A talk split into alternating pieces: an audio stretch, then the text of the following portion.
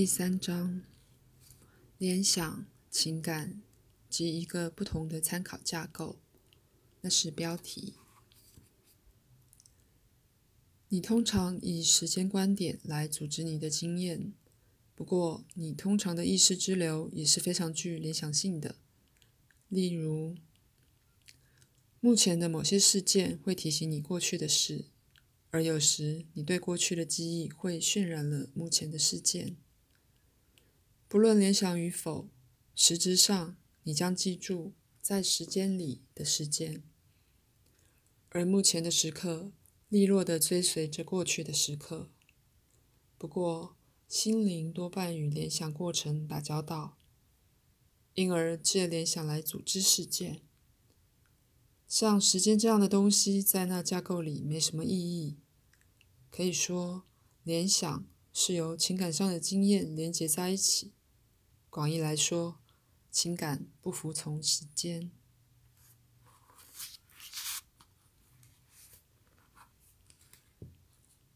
当你与你的心灵有联系时，会体验到直接的知识。直接的知识及理解。当你做梦时，你是在经验关于你或世界的直接知识，以一种不同的方式理解自己的存在。当你读一本书时，你是在经验非直接的知识，它也许能或不能导致理解。理解本身存在，不论你是否有文字，甚至思想来表达它。你可能理解一个梦的意义，而完全没有语言方式的了解。你平常的思想可能动摇，或围着内在的理解划来划去。而从没有真正表达它。与联想和情感之确实性打交道的梦，常常在平常的世界里看似不可理解。我以前曾说过，没有人能给你心灵的定义，它必须被经验。既然它的活动、智慧和感知力大半是从另一类参考体系升起。那么，你必须多学着对平常的自己诠释你与心灵的相会。此处最大的困难是组织的问题。在常规的生活里，你很利落地组织你的经验，把它们推入被接受的模式或通道，推入预想的概念和信念。你裁剪它以适合时间顺序。再次的，心灵的组织不遵循这种学到的癖性。其产品常显得混乱，只因他们超越过了你们所接受关于经验是什么的概念。在灵魂永生里，我试着以读者所能了解的术语来描写你们自己实相的某些延伸。在个人实相的本质里，我试着扩展通常被经验到的个人存在之实际界限。给读者一些暗示，可以增加日常生活中实际灵性及肉体的享受与成就。那些书由我口述，以一种多少为直线性的叙述文体。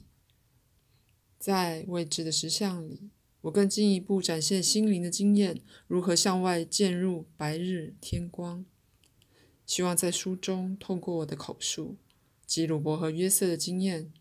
读者能明白那触及了日常生活的更广大次元，而感到心灵的神奇。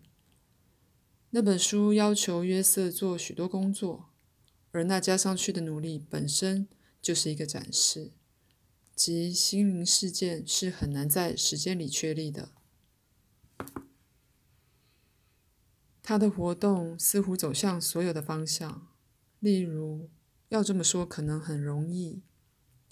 这事或那事在这个时间开始，后来在那个时间结束。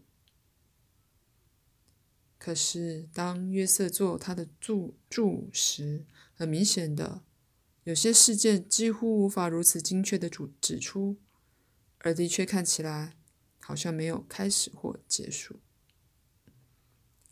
因为你把你的经验这么直接的与时间相连，除了在梦中。极少容许自己有任何似乎违背他的经验。因此，你对心灵的概念局限了你对他的经验。在那方面，鲁伯远比我大多数的读者更为宽大。但是，他人常常期待自己相当非正统的经验出现在你们全都熟悉、有秩序的衣着里。在上一次写书的课里，我给了这章的标题，提到情感和联想，以及心灵必须被直接体验的事实。在今晚之前，我没在口述写书的课。同时，鲁伯惊艳到对他而言是新的心灵次元。他没有想到那些经验与本书有任何关系，或在如此。自发的行动时，他是遵循着什么内在秩序？他要这些书利落的一页跟着一页。可是，他每一个经验都表露出心灵的直接经验，违抗了你们对时间、实相与井然有序事件的平淡观念。他们也用来指出知识与理解的不同，而强调欲望和情感的重要。当然，我自己的经验是有点与。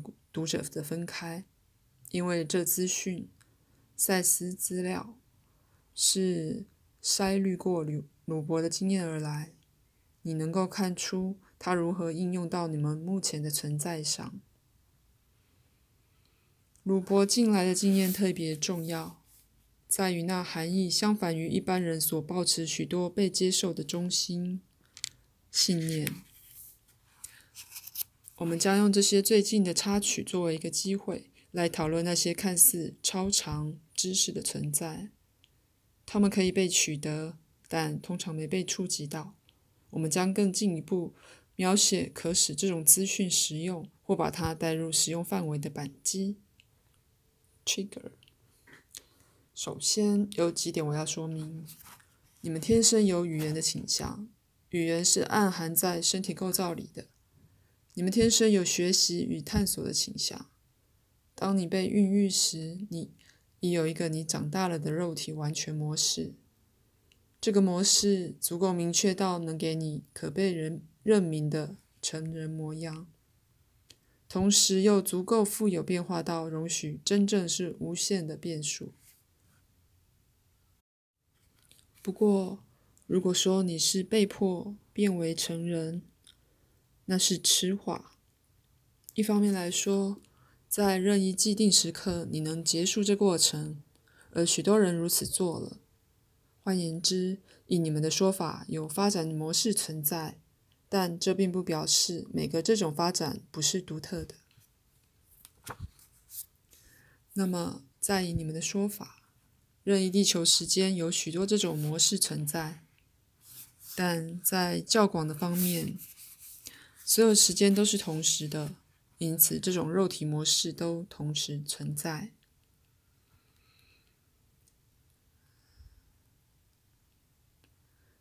在心灵的范围里，知识、文化、文明、个人和群体的成就、科学、宗教、技术和艺术的所有模式，都以同样的样子存在。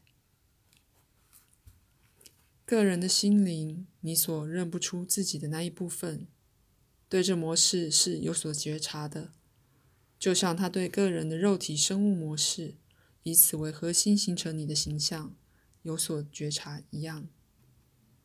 那么，某些倾向与可能性是在你的生物结构之内的，按照你的目的和意图可被发动与或否。例如。也许你个人有成为优秀运动员的能力，可是你的倾向与意图可能把你带到不同的方向，因而那必要的扳机并没有被扣动。每个人都在不同的方向由其领腹天赋，他自己的欲望和信念发动了某些能力，而忽略了其他的。人类内在天赋具有各种情况下可能被必须的所有知识、情报和资料。不过，这天赋传承必须在心灵上启动，就像肉体的机制，譬如一块肌肉由欲望或意图启动一样。这并不指你在学习广义来说已知知识，比如说，就像你学习一种技术，